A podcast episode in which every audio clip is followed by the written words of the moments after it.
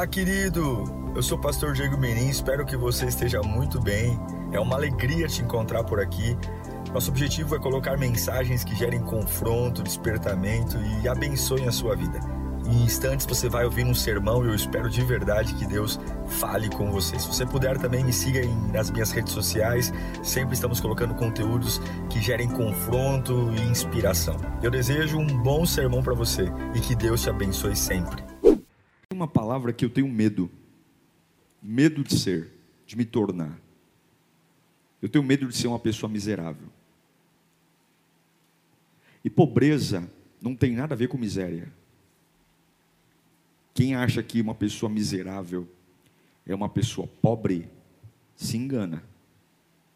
Porque eu conheço muita gente rica miserável. E conheço gente pobre que não é miserável.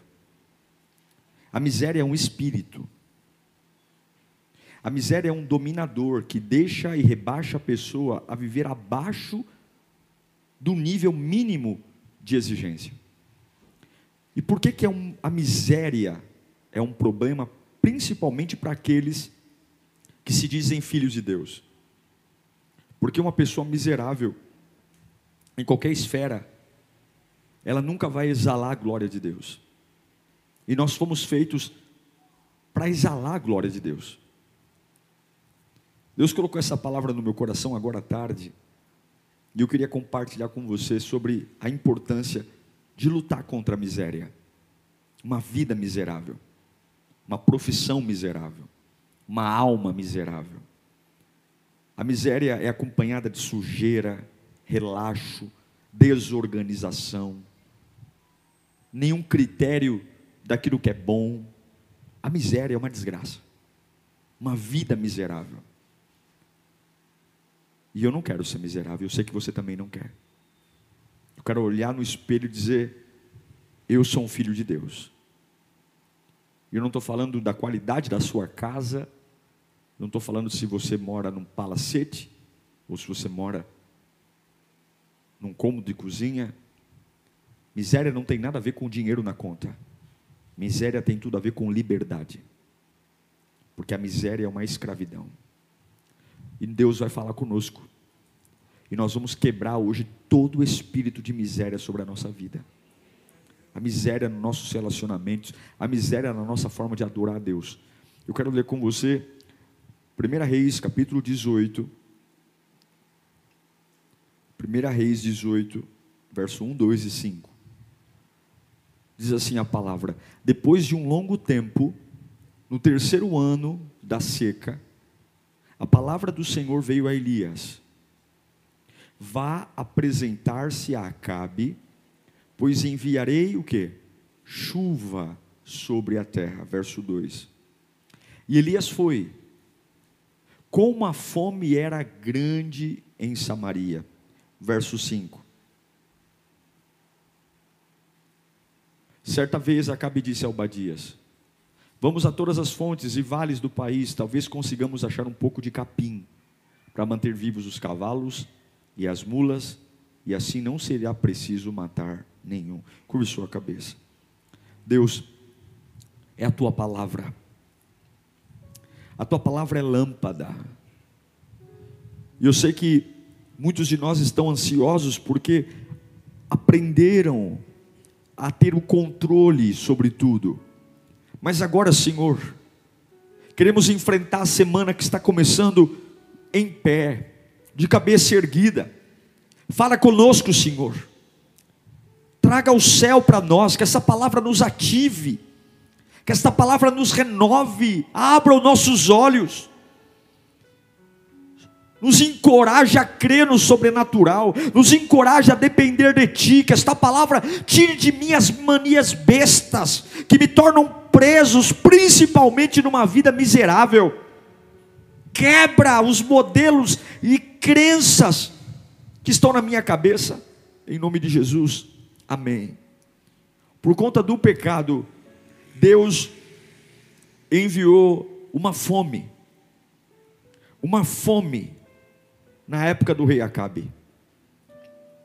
A Bíblia diz que a fome era extrema, e tão extrema que o próprio rei Acabe teve que ir atrás de capim. Imagine a cena: um rei indo atrás de capim para dar para os animais comerem, porque a fome era extrema.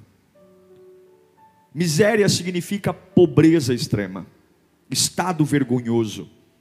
Miséria significa uma vida indigna, uma vida insignificante, que as pessoas não notam, não percebem, ninguém, ninguém liga, porque não conta, é um peso morto, é um peso de porta, é algo descartável. Uma vida miserável é uma vida detestável, porque ela é pesada para si, é pesada para os outros, é uma vida de carência, privação, falta, tudo falta, falta alegria, falta amor, falta dignidade, falta dinheiro, falta afeto, falta tudo. Uma vida miserável é uma vida de defeito, imperfeição, é uma vida de avareza, não tem nada, mas deseja dos outros.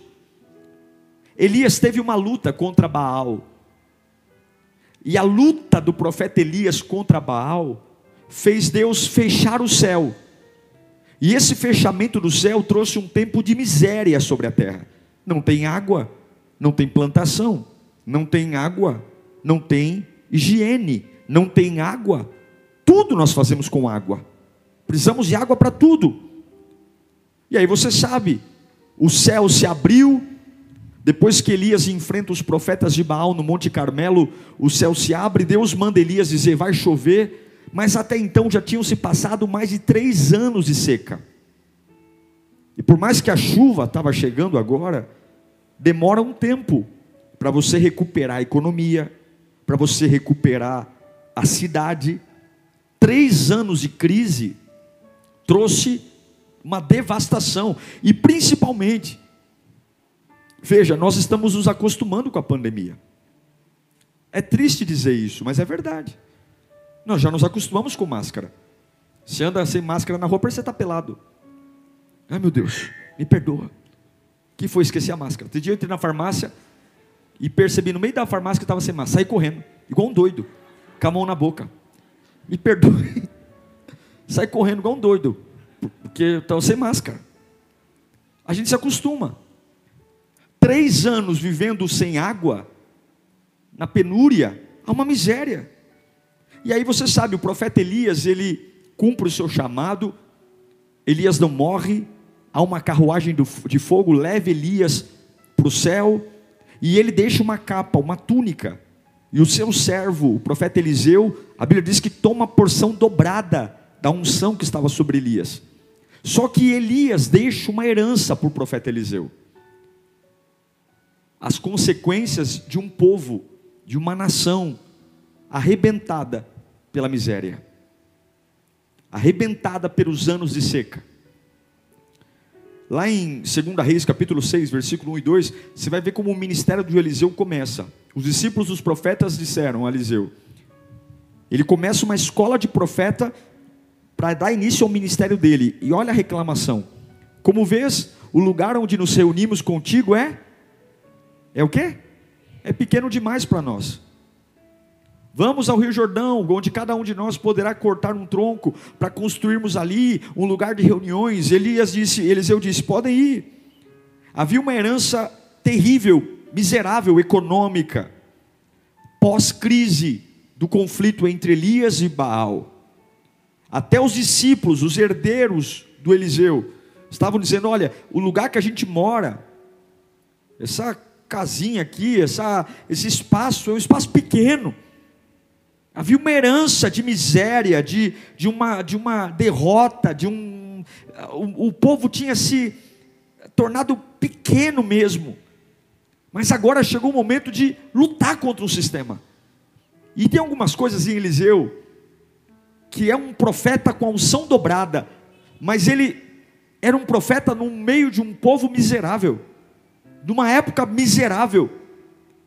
Ele recebe a unção, mas agora é hora de enfrentar um sistema.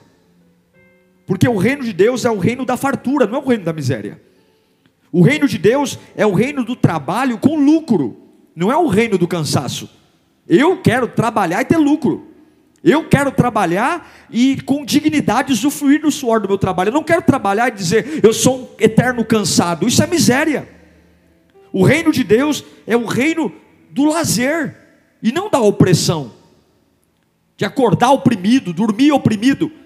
E agora o profeta Eliseu começa o ministério dele, cheio da unção, cheio do poder, mas ele vai profetizar para um povo miserável, que se acostumou com a miséria, se acostumou a morar mal, viver mal, conviver com os efeitos colaterais do pecado.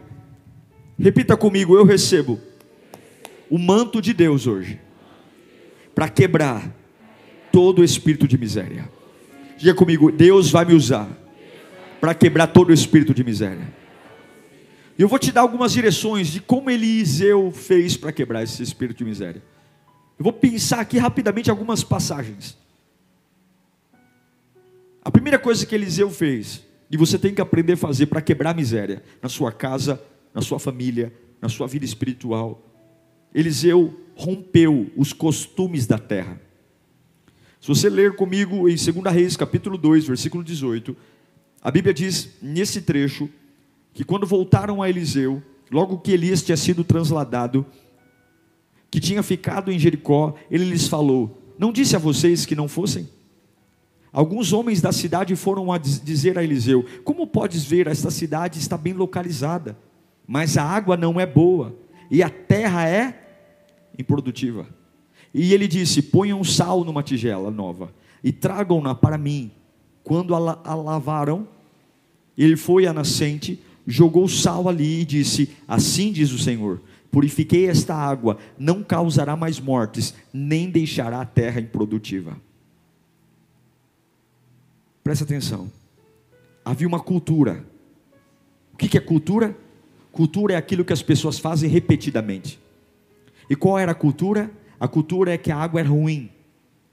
A cultura é que a água é improdutiva. A cultura é que a terra é improdutiva. E quantos homens nasceram e olharam para aquela terra improdutiva e não fizeram nada? Olharam para a terra que todos se acostumaram a ser uma terra que não dá fruto. Olharam para uma água que todos disseram ela não é própria. Mas Eliseu se levanta no meio de uma cultura, de uma terra estagnada, ele diz: Eu vou romper com o costume dessa terra. Ele vai até a nascente, ele pega sal e ele quebra uma lei espiritual que tinha amaldiçoado a terra, tornando-a improdutiva, e amaldiçoando a água, tornando-a impotável. E na nascente do rio, ele joga sal, e a partir daquele momento, aquilo que era improdutivo e aquilo que era infértil se torna fértil e produtivo. Você quebra o espírito de miséria quando você deixa de ser um papagaio, repetindo tudo o que você ouviu dos seus antepassados, dizendo: não adianta, não adianta, a nossa família pensa assim, a nossa casa pensa assim, a nossa história é assim, todo mundo na nossa família é assim, e você diz: Eu vou até a nascente do rio, porque eu não vou permitir que os costumes da minha terra se perpetuem na minha geração. Quais são os costumes da sua terra que têm que ser quebrados? Quais são os costumes de miséria? O jeito de lidar com o dinheiro, jeito de lidar com as pessoas.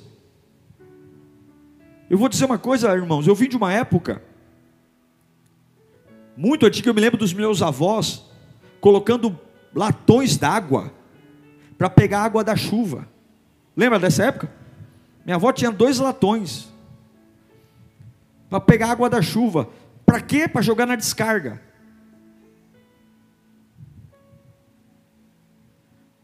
Tudo bem, era uma outra época. É uma outra época. E eu não estou criticando quem faz isso. Mas eu estou dizendo que se Deus permitiu ter água encanada em casa, se eu tenho uma descarga em casa, eu não vou ficar carregando balde d'água no quintal, a não ser que eu não tenha água encanada, aí tudo bem. Mas se eu tenho água encanada, eu não vou ficar carregando balde d'água, pedindo licença, ninguém entra no banheiro não, que tem uns negócios lá que eu já volto. Pegando água encanada, espera que eu vou pegar um balde d'água e jogar. Eu não vou, sabe por quê? Porque isso é uma vida miserável. Eu não vou guardar o que está quebrado. O que está quebrado eu vou jogar no lixo. Eu não vou remendar o que eu sei que já não presta mais, eu vou jogar no lixo. Eu não vou lavar o que é descartável. O que é descartável, eu vou, lavar, eu vou, eu vou jogar fora. Tem gente que lava plastiquinho, plastiquinho descartável. Gente, é descartável. É para você usar e jogar no lixo. Não, mas eu aprendo isso. Não, não. Rasgou, joga no lixo. Mas eu vou costurar. Como é que você vai costurar? Ficar com remendo ridículo na blusa? Joga fora. Vai até a nascente do rio e diga: Eu vou viver uma fase onde a minha cultura é novidade de vida. Como é que Deus vai preparar uma vida sem miséria se você se abraça em costumes e práticas miseráveis? Porque só faz estoque. Por que, que existem hipermercados? Já parou para pensar? Lembra de uma época onde havia uma grande inflação no Brasil? O preço do leite mudava do dia para a noite, dobrava. Então as pessoas criaram aquele hábito de ir ao supermercado com carrinhos enormes e dizer: Eu vou levar 30 litros de leite para casa hoje porque o preço está bom e vai ver que amanhã sobe. Por mais que a inflação esteja subindo, mas a gente não tem um impacto de preço muito grande de um dia para a noite. Mas as pessoas elas aprenderam. Não, eu tenho que estocar. Quando você guarda, quando você tolera na sua terra um costume improdutivo, que te prende a uma fase, você traz para a sua vida uma mentalidade miserável. Levanta a sua mão para cá, em nome de Jesus. Eu quero profetizar que hoje nós vamos ser como Eliseu. Nós vamos ter a, até a nascente daquilo que é improdutivo e nós vamos jogar sal lá. Nós vamos quebrar todo espírito de miséria, tudo na tua casa que já quebrou, você não vai arrumar, porque se você não arrumou até agora, você vai jogar fora aquela televisão velha, aquele rádio velho, você vai jogar fora aquele colar que você não vai usar mais, você vai deixar de ser um acumulador, você vai preparar a sua vida para uma nascente de água limpa, uma nascente de água nova, não vai fazer falta, não vai, você vai pegar todas as roupas velhas que você não usa mais, você vai jogar fora, porque você vai preparar a sua vida, o seu trabalho, a sua casa para uma televisão nova, para um, a sua garagem para um carro novo. Chega de estar debaixo de uma vida miserável. Chega. Na minha, na, na minha, no meu armário não vai ter copo, 15 copos, um de cada cor. Nós vamos ter condição de ir até um lugar e comprar um copo limpo de conjunto, a não ser que você goste. Mas quem gosta? Isso requeijão. Muda de tamanho. Não deu para comprar da tua marca? Não! Você não precisa viver dando água para as pessoas com um copo de requeijão. Não! A sua casa vai espelhar a glória de Deus. Eu não estou dizendo que copo de requeijão não é da glória de Deus, mas você vai ter o melhor. Todos nós temos uma fase, irmão, terrível de ter que vender o almoço para comprar janta. Mas uma coisa é o choro durar uma noite, uma outra coisa é o choro miserável durar uma década. Tudo bem, um mês vou ficar com um copo de requeijão, mas eu vou dizer: isso aqui é provisório, isso aqui não é para mim. Eu não vou criar meus filhos com um copo de requeijão. Aqui em casa vai ter taça, aqui em casa vai ter copo limpo, aqui em casa vai ter porcelana, aqui em casa vai ter coisa chique, porque eu não sou filho do capeta, eu sou filho de Deus. Vai na nascente e joga sal. E se está guardando água para jogar na descarga, fura esse balde, desgraçado. Fura esse balde, esse balde não é de Deus. Deus vai te dar condição. Deus vai te dar condição. Quer vencer o espírito de miséria? Pare de amaldiçoar. Pare de amaldiçoar. A Bíblia diz em 2 Reis, capítulo 2, versículo 24. Eliseu está andando e, tem uns menininhos que chamam ele de careca.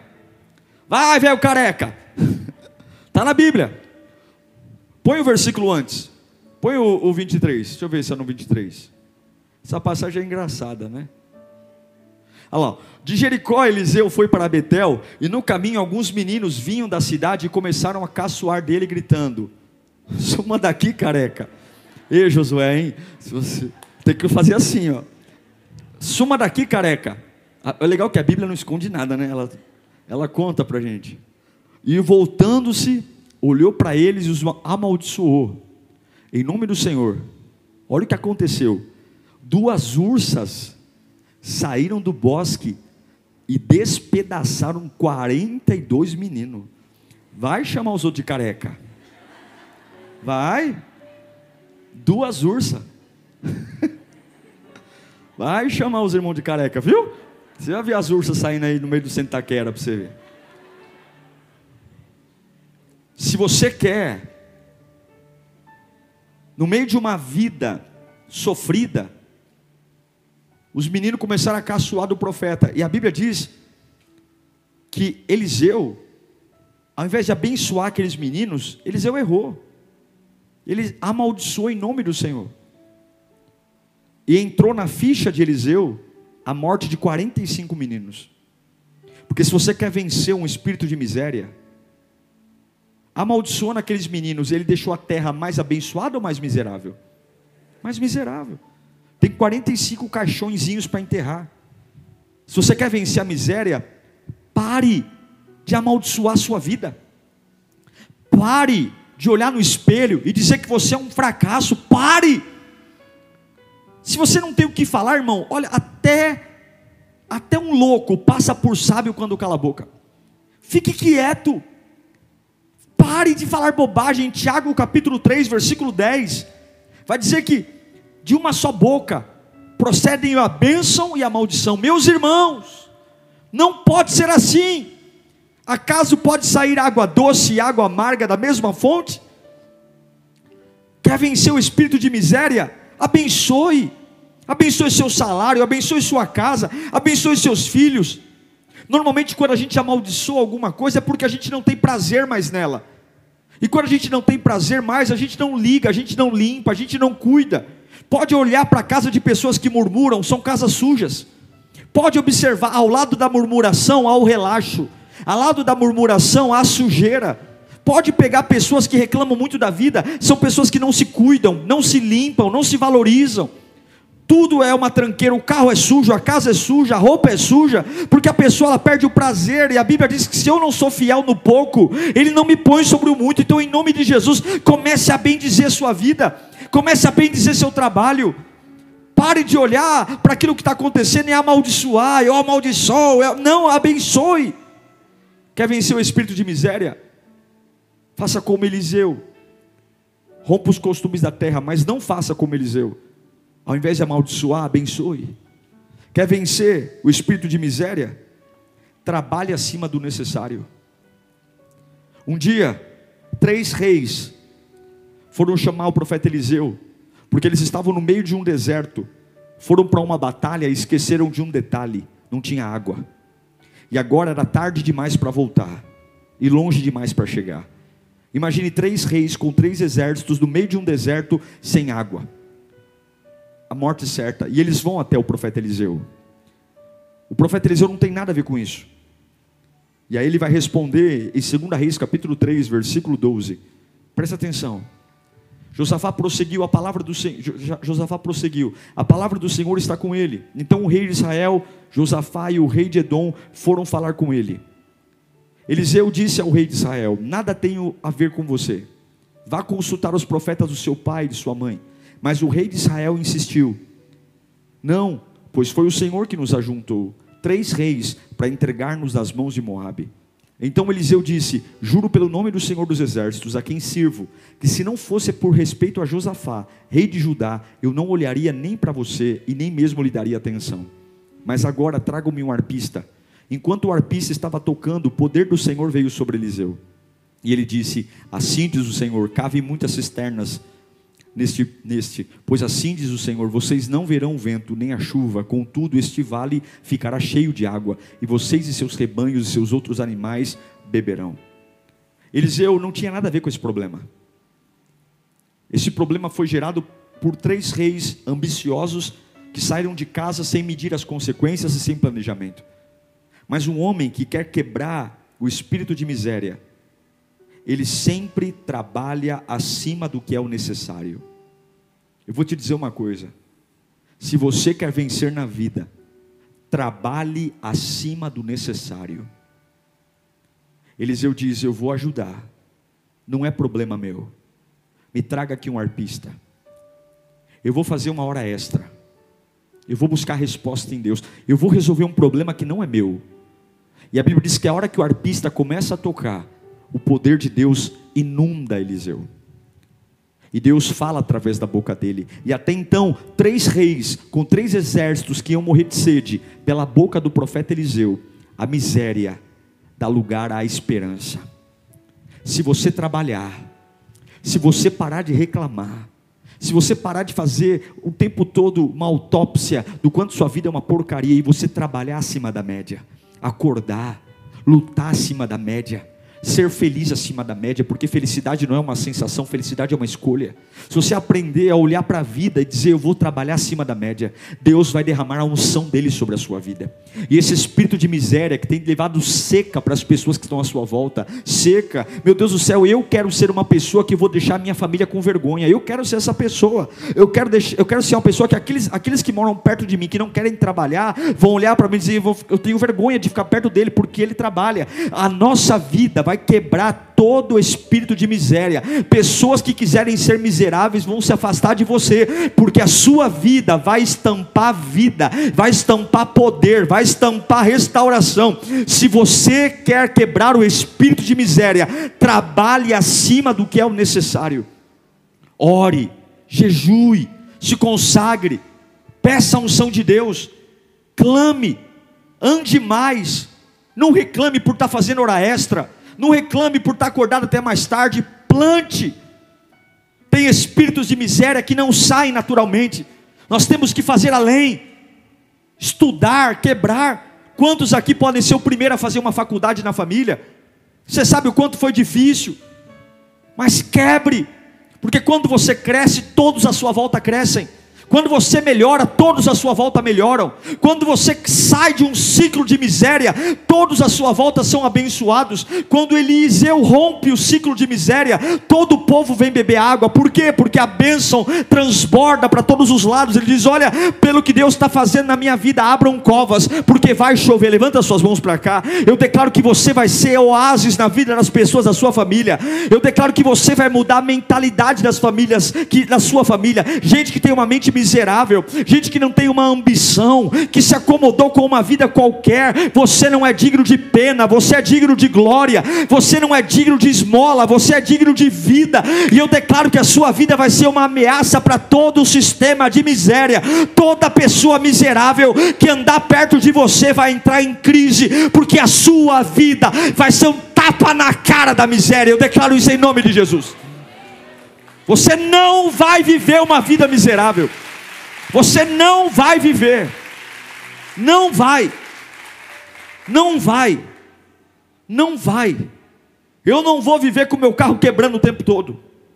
Eu não vou viver. Se eu não tiver condição de ter um carro, eu vou andar de ônibus até comprar um carro que ande. Que eu não vou ver o dia. Uma coisa é o carro quebrar um dia. Uma outra coisa é o carro quebrar. Outra coisa é todo mundo rir da minha cara e dizer: lá vai, irmão, que o carro quebra todo culto. Vamos lá ajudar o irmão a empurrar. Porque vai ficar lá, vai ficar na. Eu não vou, eu vou vender meu carro, vou dar meu carro e eu vou ter um carro que ande. Você está entendendo? Porque eu não vou virar piada para ninguém. Deus vai te abençoar. Mas trabalhe além. Quer quebrar uma vida miserável? Não receba esmola de ninguém. Lá em 2 Reis, capítulo 4, versículo 13, o profeta Eliseu ele foi persuadido por uma mulher, e essa mulher chamou Eliseu, ela via que ele pregava o tempo todo, essa mulher, a sunamita, e, e, e ela o chamou, mandou fazer um quartinho para ele ficar lá com, com o servo dele, Geazi. Eliseu mandou dizer, mandou Geazi dizer-lhe: Você tem, você teve todo esse trabalho por nossa causa o que podemos fazer por você? Quer que eu interceda por você ao rei ou ao comandante do exército? E ela respondeu: Estou bem entre a minha própria gente. Presta atenção. Se você quer vencer o espírito de miséria, pare de receber esmola. Aquela mulher fez um ato de generosidade para Eliseu. Ela falou: Eu vou construir uma casa para ele, um quarto para ele. Ela colocou cama, ela colocou candelabro. Maravilha. Mas o que ele falou para Geazi? Vai lá e veja o que nós podemos fazer por ela. Veja o que está faltando nessa casa, porque nós também faremos algo por ela. Em outras palavras, nós não vamos receber essa ajuda de graça. E aí Geazi diz: Olha, ela não tem um filho. E ele foi lá e profetizou: Daqui a um ano você vai abraçar um filho. Sabe por quê? Porque homem de Deus, mulher de Deus, não vive de esmola. Uma coisa é precisar de uma ajuda. Uma outra coisa, uma coisa é passar por uma fase difícil e todo mundo passa e uma época da minha vida pegar uma cesta básica da igreja, tá tudo bem uma época pedi uma ajuda na minha família para pagar uma conta. Outra coisa é viver debaixo de esmola. É acordar dizendo qual é a minha vitimização da semana para eu tocar no coração de alguém, para alguém me ajudar. Você não vai viver de esmola. E eu profetizo que toda vez que alguém te der algo, você vai ter condição de devolver. É tipo presente de amigo secreto, já viu? O negócio terrível com amigo secreto. Você vai lá, você compra um presentão. Vou arrebenta no presente. Aí vem o, o endemoniado te dá um negocinho de 1,99. E ainda você tem que falar, nossa, estava precisando. Não pode mentir no amigo secreto, hein? Tá chegando Natal. Aí alguns lugares que é né, inteligente, vamos, vamos colocar um preço mínimo para que a troca seja justa. Se eu vou te dar de 100 reais, você vai me dar de 100 reais. O que, que Eliseu falou? Eu não vou. Eu não aceito acordar numa casa que me dá comida, me dá quarto e eu não fazer nada. Eu não vou ser um estorvo. Quebra esse espírito de miséria. Tem gente que é aproveitador. Tem gente que não se toca. Tem gente que drena os outros. Come de graça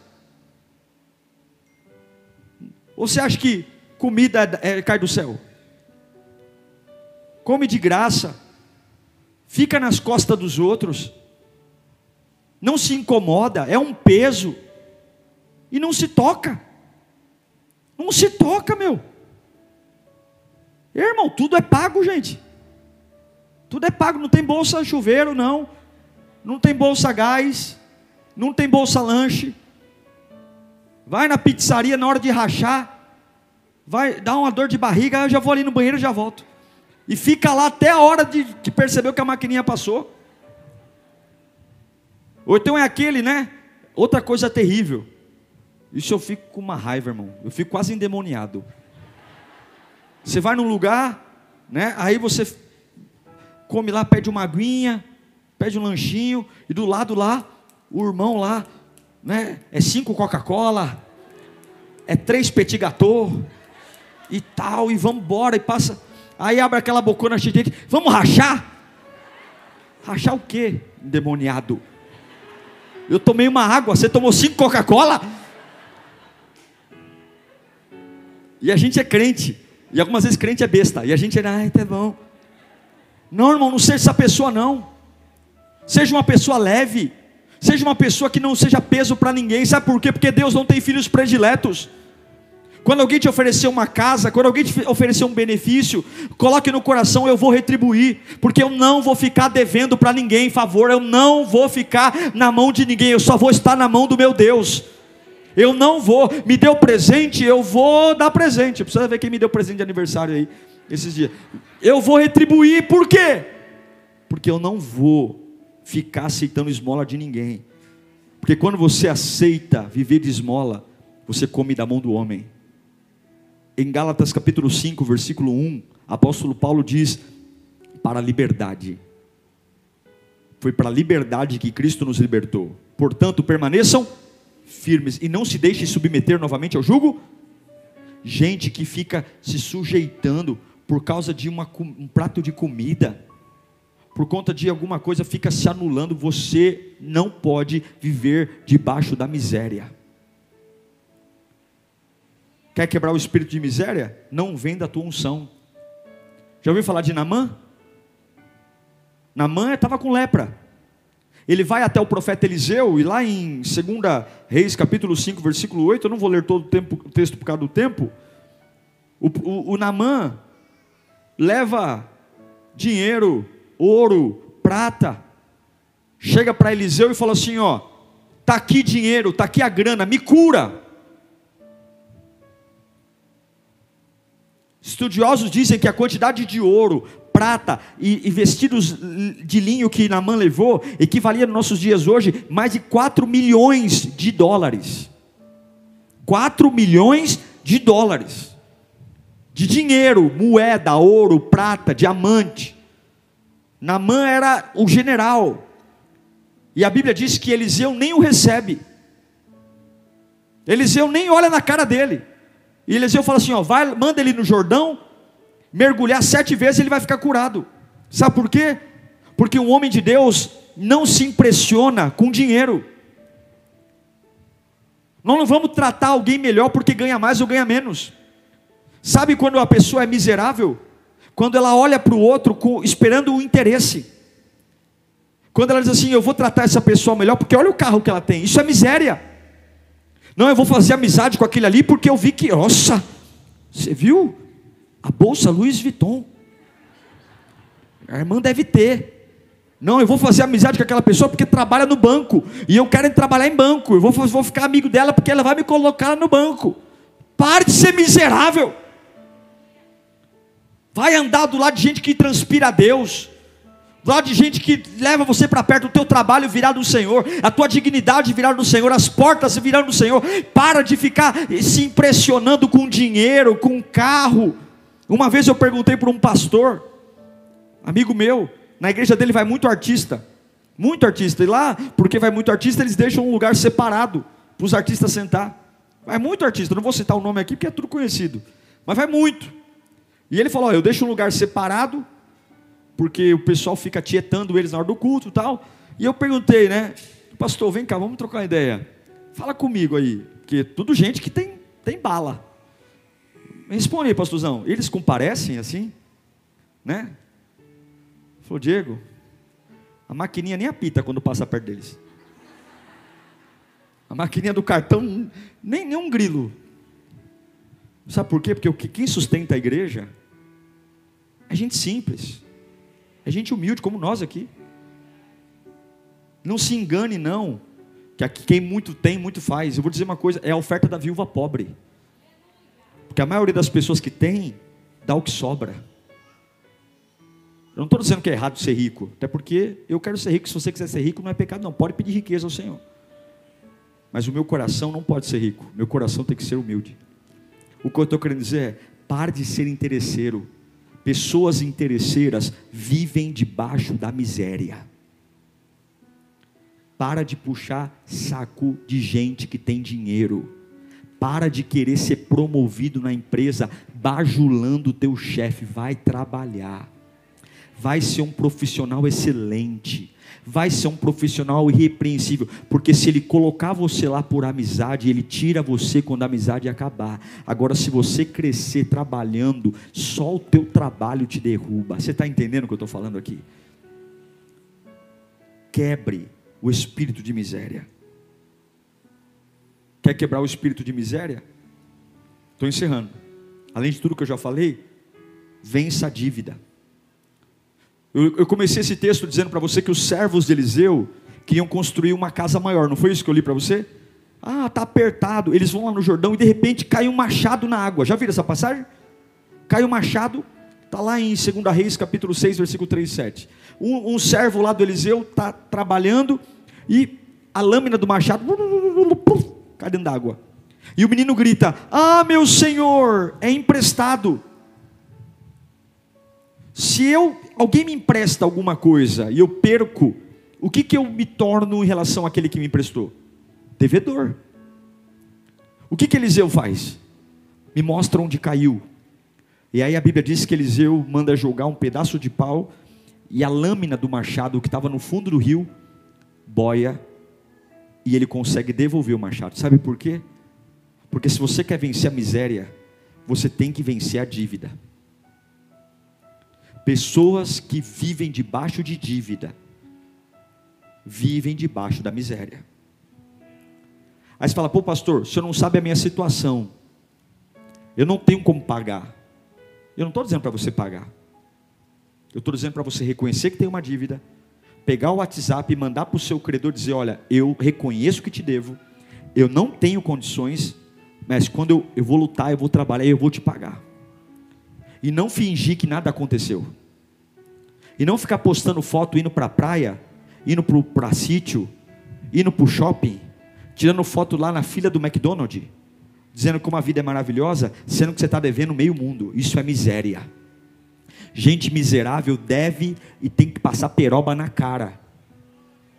Porque deve e finge que não deve. Se você deve, tenha uma vida humilde. Junte dinheiro, não ostente. E diga para o seu credor: Eu vou te pagar. Eu não tenho condições, eu vou te pagar. Quer levar minha televisão para ajudar? Faça alguma coisa. Ofereça. Para que não haja condenação sobre a sua vida. Deve para o banco? Vai no banco chama o gerente, fala: Olha, eu não tenho um real na conta, mas eu vim aqui para dizer para você, porque espiritualmente isso conta. Pode ser que o gerente vai olhar para você e falar: Você é louco, mas Deus está vendo. Deus está vendo que você não tem um real na conta, mas que você não está fingindo que nada aconteceu. Vai lá, fala para o gerente: Eu quero que você atualize minha dívida. Tem algum acordo? Tem alguma coisa? Está aqui, ó, sua dívida. E Deus vai dizer: Olha, ele está lutando, ele está enfrentando. E eu vou gerar milagre. Agora, como é que Deus vai gerar milagre se eu ignoro? Vai caducar, pastor. Vai caducar o quê? Você acha que alguém vai dar pelé em banco? Já viu banco ter prejuízo? Vai nada. Isso é miséria. Eu não quero meu nome no Serasa. Eu não quero ter que esperar cinco anos para achar que vai caducar, porque não caduca. Tem uma coisa chamada score. Sua dívida vai ficar lá o resto da vida. Eu vou pagar. Gente que compra, gasta 5 mil reais e liga, aí ligam para fazer acordo. Olha, eu sei que eu devo 5, mas eu quero pagar 500. O que, que é isso, meu Deus do céu? Já viu gente fazer isso? Eu estou aqui da cobrança e fazer um acordo com você. Ó, a sua dívida é 5, o, o, banco está te dando desconto de 500. Não, não, eu só aceito um, um acordo se eu pagar 500 reais. Você comprou uma televisão, você comprou uma geladeira, você comprou um forno e você quer pagar tudo isso por 500 reais. Quem você é? Isso é uma vida mi, miserável. Vai viver de miséria. E se Deus não tiver misericórdia do teu filho, ele vai aprender com você e vai ser miserável. Eu não quero essa vida para mim. Eu quero ter uma unção dobrada. E eu quero pegar tudo que não funciona e a partir de mim vai ser um espírito de liberdade. Levanta sua mão para cá, Deuteronômio 28, 12. Levanta sua mão, eu quero profetizar isso. O Senhor abrirá o céu você não, você não, vai ter uma vida miserável porque você depende de Deus. O Senhor abrirá o céu, o depósito do seu tesouro, para enviar chuva à sua terra no devido tempo e para abençoar todo o trabalho da sua mão. Você não vai ficar na mão de ninguém, Deus vai abençoar o seu trabalho. Recebe aí, recebe, recebe. Vocês emprestarão a muitas nações e de nenhuma tomarão emprestado. Em nome de Jesus. Chega de miséria. Chega de miséria. Diga comigo, chega de miséria. Diga, chega de dependência financeira. Chega de endividamento. Chega de invejar os outros. Chega de avareza. Chega de decadência social. Chega de pobreza. Chega de preguiça. Chega de espíritos de preguiça Chega! Antigamente tinha a lei da vadiagem, lembra disso? Gente ficava andando pela rua até tal hora, a polícia prendia e mandava para casa. Se essa lei voltasse hoje, muita gente ia presa. Eu não quero retrocesso, quero crescer. E essa palavra aqui não é para humilhar ninguém. Essa palavra é porque Deus está esperando você tomar posição para Ele prosperar você vai ser um dizimista, vai ser um ofertante, vai servir a Deus. Lá em casa, irmão, é assim. Bobeou jogar no lixo. Só que dia vocês me acharam no lixo aí, foi a Carla que jogou. quebrou, sujou, não, joga fora. Não serve, doa, não acumula nada não. Porque Deus prospera. Isso serve para amizade, relacionamentos. Você usa um sapato que usava quando era criança? Por que, que não usa? Porque não serve mais. Tem coisas também que não te servem mais. E por que, que você está querendo colocar? Repreenda a miséria. Ganhe pouco, mas seja limpinho. Seja organizado. Sinta o cheiro. Olha para você. Olha para você, fala, eu estou me cuidando. Ou não. Põe a mão assim, ó. Cheiro, bafo. De vez em quando eu dou uma cheirada assim, eu falo, meu Deus, deixa eu falar até um pouco mais longe dos irmãos. Cuide de você, sinta o cheiro da sua roupa. Seja uma pessoa que não carregue um espírito de miséria. Você pode morar numa comunidade, você pode morar numa favela e está tudo bem mas carregue a unção de alguém que está preparado. Diz assim: a hora que o Senhor quiser abrir a porta do céu, eu estou limpinho, eu estou em pé e eu estou pronto. Pode me prosperar, porque a minha mente é curada. Pode me levantar, pode abrir o bom tesouro do céu, porque eu estou preparado para viver milagres. Eu queria que você fechasse os seus olhos. Oh meu Deus, hoje os copos de requeijão vai tudo para o lixo. Glória. Oh meu Pai, aquele jogo de jantar azul, vermelho, amarelo, flor cor-de-rosa, girassol, vai tudo para o lixo. Aqueles, aqueles, aqueles pratinhos de plástico do aniversário de 15 anos atrás, que reaproveita todo ano da Frozen, vai tudo para o lixo hoje. Vai. Aqueles travesseiros que não tem nem espuma mais. Não tem, ai pastor, mas é de quando eu era, é de quando eu era, é apego familiar, eu desde que eu era adolescente tem 70 anos com, com travesseiro, tem ácaro, joga lixo. Deus vai te dar pluma de ganso. Deus vai te dar uns travesseiros da NASA. Joga essas tranqueiras fora. Edredom, não se apega, se apega a Jesus. Se apega ao Espírito Santo. Esse apego que você tem a essas coisas, esses ursinhos de pelúcia, que já não tem nem pelúcia mais, já tem uma crosta. Joga no lixo. Deus vai te mandar lá para Disney, para você comprar um ursinho lá na Disney. Larga essas tranqueiras. Para de ter uma vida miserável, uma mente miserável. Estragou, joga no lixo. Joga sal na fonte. Mas eu aprendi com a minha mãe: aprenda com o teu Deus. O teu Deus é um Deus de excelência. Olha para um jardim, olha o detalhe das flores, olha a diversidade de tons, olha a diversidade de textura, olha os animais, cada um com um jeito. O teu Deus é um Deus detalhista, é um Deus de criatividade, é um Deus de beleza. Sinta o cheiro. Deus podia fazer tudo cinza, não podia? E quem ia reclamar? Mas ele faz o girassol, ele faz a rosa, tem rosa, tem laranja, tem azul, tem amarelo. Olha os animais, olha o detalhe, olha você. Você vai ter uma vida que espelha a prosperidade do reino de Deus. Feche os seus olhos. Pai, nós oramos. Arranca de nós o espírito de miséria. Arranca de nós a avareza. Arranca de nós esse espírito, meu Pai, nós temos que sarar a terra. Nós temos que mudar a história. E não tem nada a ver com o tamanho do meu salário. Tem tudo a ver com me preparar para viver uma vida livre. Eu não vou viver de esmola, de caridade. Eu não vou ser um peso financeiro para ninguém. Tá tudo bem uma fase da minha vida precisar de uma cesta básica, está tudo bem, uma fase da minha vida precisar de uma ajuda, mas isso é exceção. Eu vou viver uma vida livre. Sem miséria.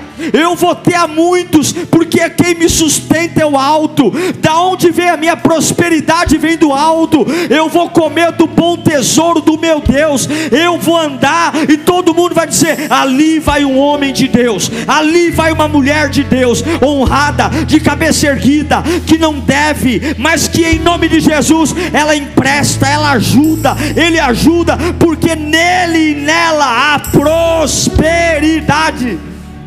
Começa a dizer: espírito de miséria, saia. Põe a mão na tua cabeça e fala: toda miséria saia, toda ideia miserável saia. Diga toda mania miserável saia. Diga bem alto: quebrou, eu vou jogar fora. Estragou, eu vou jogar fora. Diga: eu não vou guardar descartáveis. Eu vou jogar no lixo. E eu vou mudar a história. Eu vou trabalhar mais. Eu vou reclamar menos. Eu vou curar uma terra improdutiva. Eu vou ser orgulho da minha família. E aquilo que a minha família até hoje não viveu, eu serei o pioneiro. Se na tua família ninguém fez faculdade, você vai fazer. Se na tua família ninguém foi para os Estados Unidos, você vai. Se na sua família ninguém teve carro zero, você vai ter. Se na sua família todo mundo paga aluguel, você vai ter casa própria. Você vai dizer: Eu sou diferentão. Não é porque Deus me ama mais, não. É porque eu sirvo a Jesus. E por servir a Jesus, eu vou ter o melhor desta terra. Levante-se, fique de pé. E aí, sabe o que tua família vai fazer? Ela vai vir para a igreja. Sabe o que teus filhos vão fazer? Vão correr para a igreja, porque a, o seu estilo de vida vai ser a prova que Deus existe. Vai ser a prova. E querem te mandar embora da empresa? Deixa que mandem. Começou o joguinho político, é, vou te mandar embora. Deixa que mandem. Teu sustento vem do alto. Não se sujeite